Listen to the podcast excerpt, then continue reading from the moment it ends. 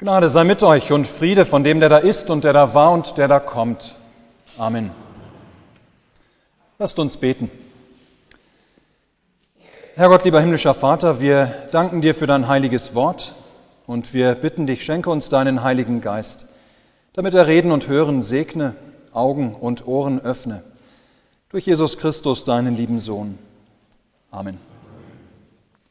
Liebe Gemeinde, viele von euch kennen bestimmt das berühmte Bild aus der Sixtinischen Kapelle in Rom, die Erschaffung Adams von Michelangelo.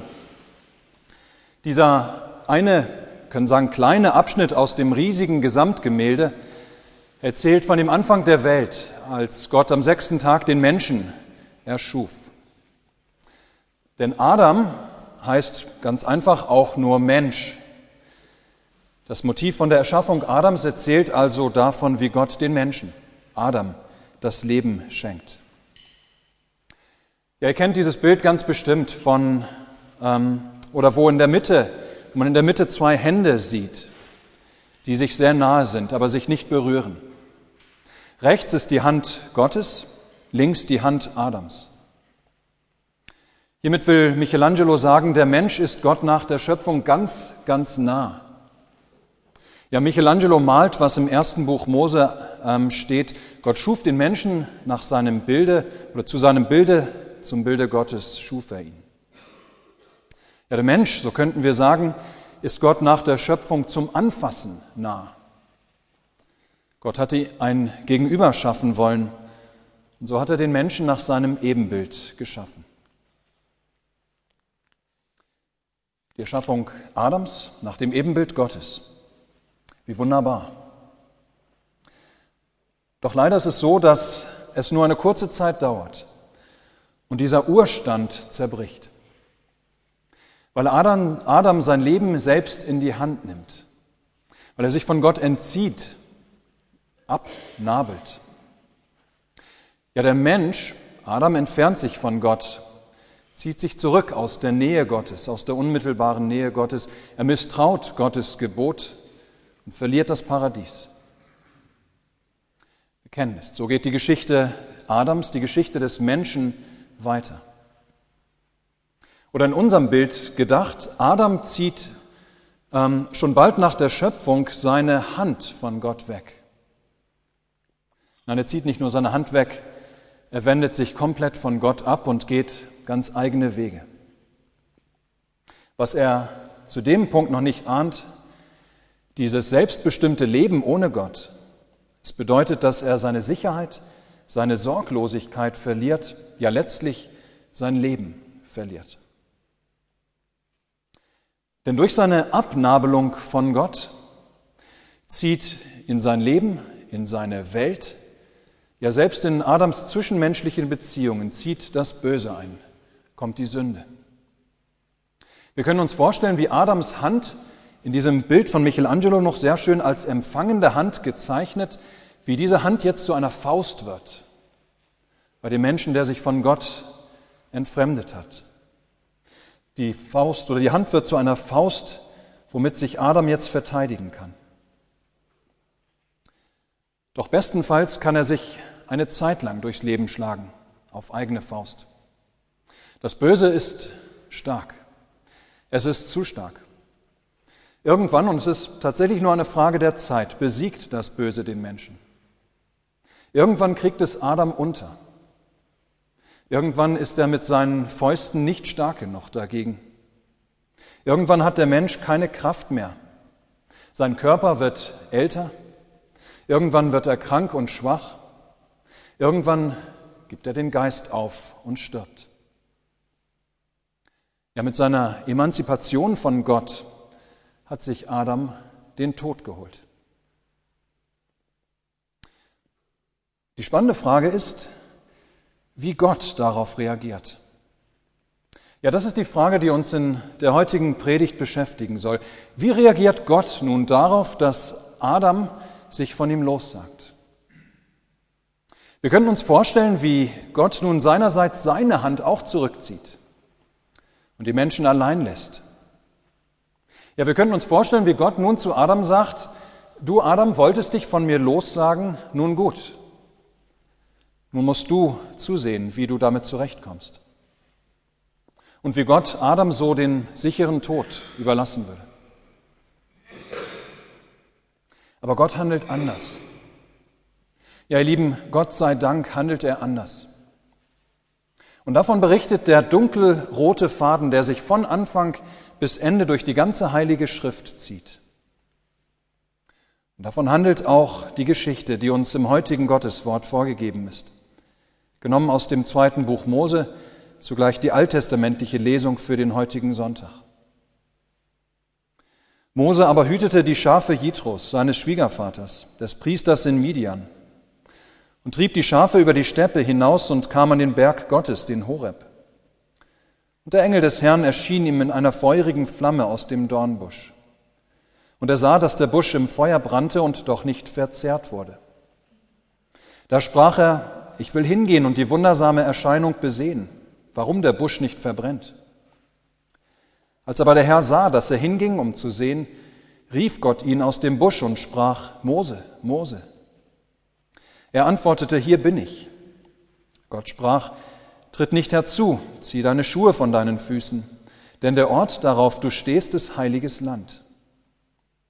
Und er sprach weiter, ich bin der Gott deines Vaters, der Gott Abrahams, der Gott Isaaks und der Gott Jakobs. Und Mose verhüllte sein Angesicht, denn er fürchtete sich, Gott anzuschauen. Und der Herr sprach, ich habe das Elend meines Volks in Ägypten gesehen und ihr Geschrei über ihre Bedränger gehört. Ich habe ihre Leiden erkannt. Und ich bin herniedergefahren, dass ich sie errette aus der Hand der Ägypter und sie herausführe aus diesem Lande in ein gutes und weites Land, in ein Land, darin Milch und Honig fließt, in das Gebiet der Kanaaniter, Hethiter, Amoriter, Perisiter, Hiviter und Jebusiter. Weil denn nun das Geschrei der Israeliten vor mich gekommen ist und ich dazu ihre Not gesehen habe, wie die Ägypter sie bedrängten, so geh nun hin. Ich will dich zum Pharao senden, damit du mein Volk, die Israeliten, aus Ägypten führst. Mose sprach zu Gott, wer bin ich, dass ich zum Pharao gehe und verkündige oder und führe die Israeliten aus Ägypten? Er sprach, ich will mit dir sein. Und das soll dir das Zeichen sein, dass ich dich gesandt habe, wenn du mein Volk aus Ägypten geführt hast, werdet ihr Gott opfern auf diesem Berge. Mose sprach zu Gott, siehe, wenn ich zu den Israeliten komme und spreche zu ihnen, der Gott eurer Väter hat mich zu euch gesandt und sie mir sagen werden, wie ist sein Name, was soll ich ihnen antworten? Gott sprach zu Mose, ich werde sein, der ich sein werde, und sprach, so sollst du zu den Israeliten sagen, ich werde sein, der hat mich zu euch gesandt. Liebe Gemeinde, ihr mögt nun vielleicht fragen, was hat diese Geschichte mit Adam zu tun? Nun, Mose ist Adam. Mose ist ein Mensch wie jeder andere. Und das ganze Volk Israel besteht aus Adams, aus Menschen wie alle anderen auch, aus Menschen, die von Gott abgefallen sind. Diese Geschichte zeigt uns ganz einfach nur exemplarisch, wie Gott damit umgeht, dass Adam, dass der Mensch, dass Mose, dass das Volk, dass wir uns von ihm abgewandt haben. Ja, diese Geschichte zeigt sehr schön, wie oder was Gott tut. Wie Gott darauf reagiert, dass der Mensch seine Hand von Gott zurückgezogen hat. Ja, in der Tat, ihr Lieben, Mose war ein ganz normaler Mensch, Adam seiner Zeit. Zwar war er als Prinz im, am Hof von Ägypten aufgewachsen, doch nun war er bereits viele Jahre ähm, ein einfacher Hirte in der Wüste gewesen oder in der Halbwüste, der seine Schafe durch die Graslandschaft von Midian trieb, der seine Familie also im Schweiße seines Angesichts ernähren musste in dieser Halbwüste, der vielleicht auch mal fluchte über seine Arbeit bei Wind und Wetter und bei schlechten Boden, der zu Hause bei seiner Familie auch nicht immer bei bester Laune gewesen sein wird. Ja, und da war ja sogar noch mehr, was vielleicht die Familie von Mose nicht einmal wusste. Das aber zeigt, wie sehr Mose ein Adam war. Mose hatte Blut auf seinem Gewissen. Er hatte in seiner Jugend einen Ägypter umgebracht und war seitdem auf der Flucht. Diesem Menschen, Adam, Mose, erscheint nun eines Tages in der Wüste mitten bei der Arbeit etwas sehr Merkwürdiges. Er stößt auf einen Dornenbusch, der irgendwie brennt und doch nicht verbrennt. Er erlebt ein Feuer, das solch einen nutzlosen Strauch normalerweise ganz leicht und schnell verzehren würde, es aber nicht tut. War das ein Zeichen für ihn? Er geht neugierig dichter, bis ihn die göttliche Stimme zurückschrecken lässt, die ihn bei seinem Namen ruft. Mose, Mose. Ja, liebe Gemeinde, hier sehen wir schon, wie Gott damit umgeht, dass Adam, dass der Mensch sich von Gott abgewandt hat. Gott zieht sich seinerseits eben nicht zurück. Nein, Gott distanziert sich nicht nun von seinen Geschöpfen, sondern Gott nähert sich den Menschen. Er geht auf sie zu. Er sucht sie in ihrer selbstgewählten Verbannung, um ihnen das Leben zu retten, wo sie es sicher verlieren. Ich bin der Gott deines Vaters, der Gott Abrahams, der Gott Isaaks und der Gott Jakobs, spricht Gott zu Mose. Ich habe das Elend meines Volkes in Ägypten gesehen und ihr Geschrei über ihre Bedränger gehört. Ich habe ihre Leiden erkannt und ich bin herniedergefahren, dass ich sie errette aus der Ägypter Hand und sie herausführe aus diesem Land in ein gutes und weites Land. Ihr Lieben, hören wir das Gewicht dieser Worte. Ich habe das Elend meines Volkes gesehen und ihr Geschrei gehört, spricht der Herr, und ich bin herniedergefahren, dass ich sie errette und herausführe aus diesem Land in ein gutes und weites Land. Ja, Gott zieht seine Hand eben nicht von den Menschen zurück, auch wenn diese ihre Hand von Gott abgewandt haben, sondern Gott geht seinen gefallenen Geschöpfen nach, damit er sie erretten kann in ihrer Not, damit er sie herausführen kann aus ihrer tödlichen Gefahr. Mose soll Teil sein des großen Rettungsplanes Gottes. Er wird zum Pharao gesandt, um das Volk zu befreien. Mose zweifelt erst noch, wer bin ich, dass ich zu dem Pharao gehe? Und Gott antwortet, ich will mit dir sein. Und auch hier offenbart Gott, wer er ist für uns verlorenen Menschen. Ich will mit dir sein, ich werde mit dir sein, ich bin mit dir. Gott bindet sich an Mose und an sein Volk, so wie er sich vorher schon in seinen Verheißungen an die Väter gebunden hatte und wie er sich bis heute an seine Verheißungen noch bindet. Ja, und auch Gottes Name, den er Mose kurz darauf nennt, auch das ist eine Offenbarung von dem Wesen Gottes gegenüber uns Menschen. Ich werde sein, der ich sein werde. Oder auch einfach nur, ich bin, der ich bin, sagt Gott. Ja, auch dieser Name sagt noch einmal, wer Gott ist für den, zu dem er kommt, nach dem er greift. Ich bin der, auf den man sich verlassen kann. Ich werde da sein für euch. Ich bin Gott mit euch. Ich bin Gott für euch. Ihr Lieben, der Gott, der Mose damals am brennenden Dornbusch begegnet ist, der hat sich nicht geändert. Der Gott, der gehört hat, dass die Israeliten aus ihrer Not zu Gott schrien und deshalb zu ihnen spricht, ich habe euer Schreien gehört, ich will euch retten. Dieser Gott hat sich nicht geändert. Yahweh heißt er. Ich bin der ich bin. Später auch bekannt als Immanuel. Gott mit uns. Gott für uns. Dieser Gott hat sich über die Jahrhunderte dann immer nur noch deutlicher zu erkennen gegeben, hat sich uns Menschen noch deutlicher offenbart, ist uns Menschen noch deutlicher erschienen. Und zwar bis zum Höhepunkt, als Gott selbst Fleisch wurde unter uns und unter uns wohnte, damit wir ihn in Jesus Christus sehen konnten. Ja, als Jesus, der Christus, zu den Menschen in ihre Welt kam, um sie zu retten.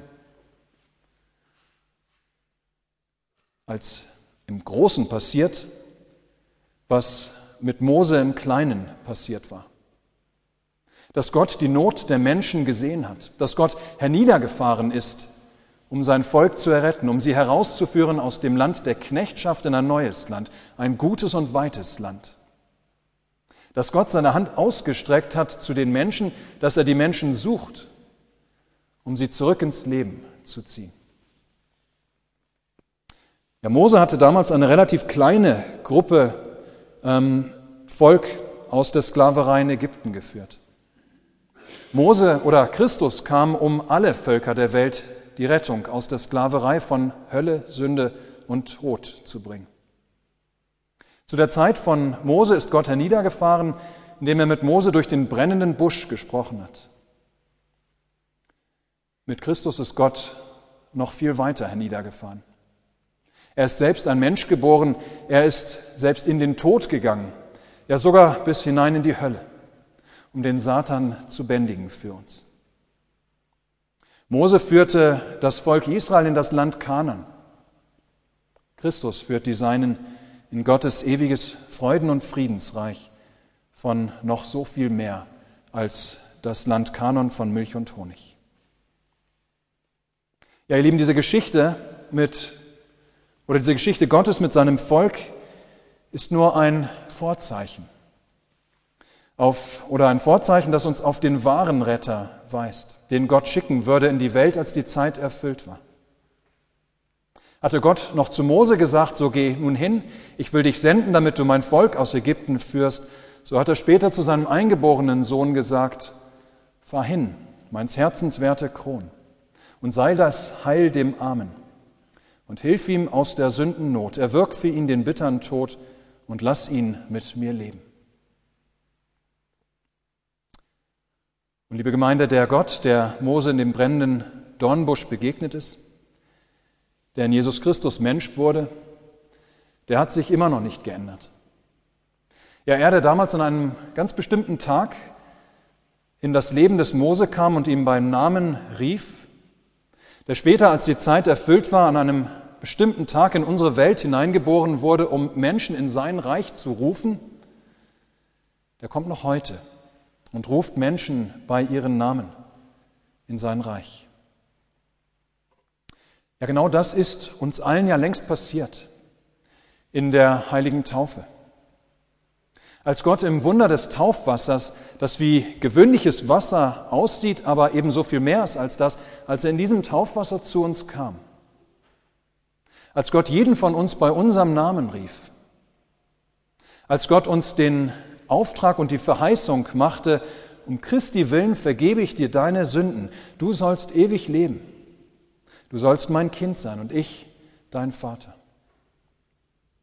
Ja, ihr Lieben, was ist die Taufe anders als dass Gott unsere Todesnot sieht, seine Hand in Christus zu uns ausstreckt, um uns aus der Sklaverei der Sünde, des Todes und Teufels herauszuziehen, damit wir leben und nicht sterben. Ja, wir werden nämlich nicht dadurch selig, dass wir selbst unseren Weg irgendwie zu Gott zurückfinden, durch Askese oder Meditation oder einen frommen Lebenswandel. Wir werden auch nicht alle irgendwie automatisch selig, wenn wir nur oder wer nur ein halbwegs anständiger Mensch gewesen ist. Denn als Kinder Adams sind wir erstmal verloren und werden wir allein dadurch selig, dass Gott zu uns retten vom Himmel herabkommt, dass er uns aus unserer desolaten Not herauszieht und in seine Nähe und in sein Reich zurückführt. Die Geschichte von der Begegnung Moses mit Gott im Dornbusch ist eine Geschichte, die genau davon erzählt.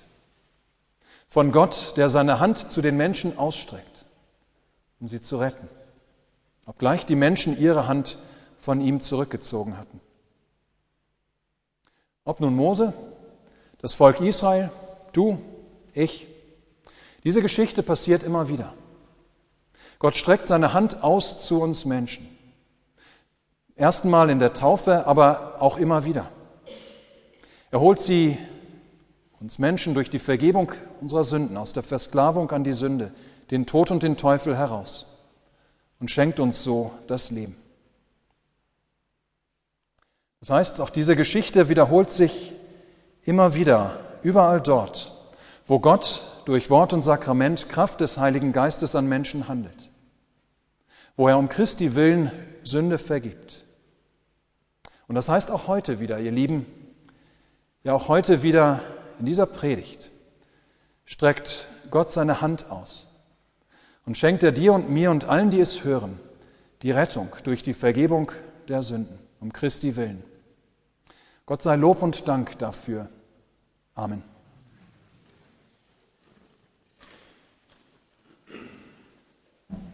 Der Friede Gottes, welcher höher ist als alle Vernunft, bewahre eure Herzen und Sinne in Christus Jesus. Amen.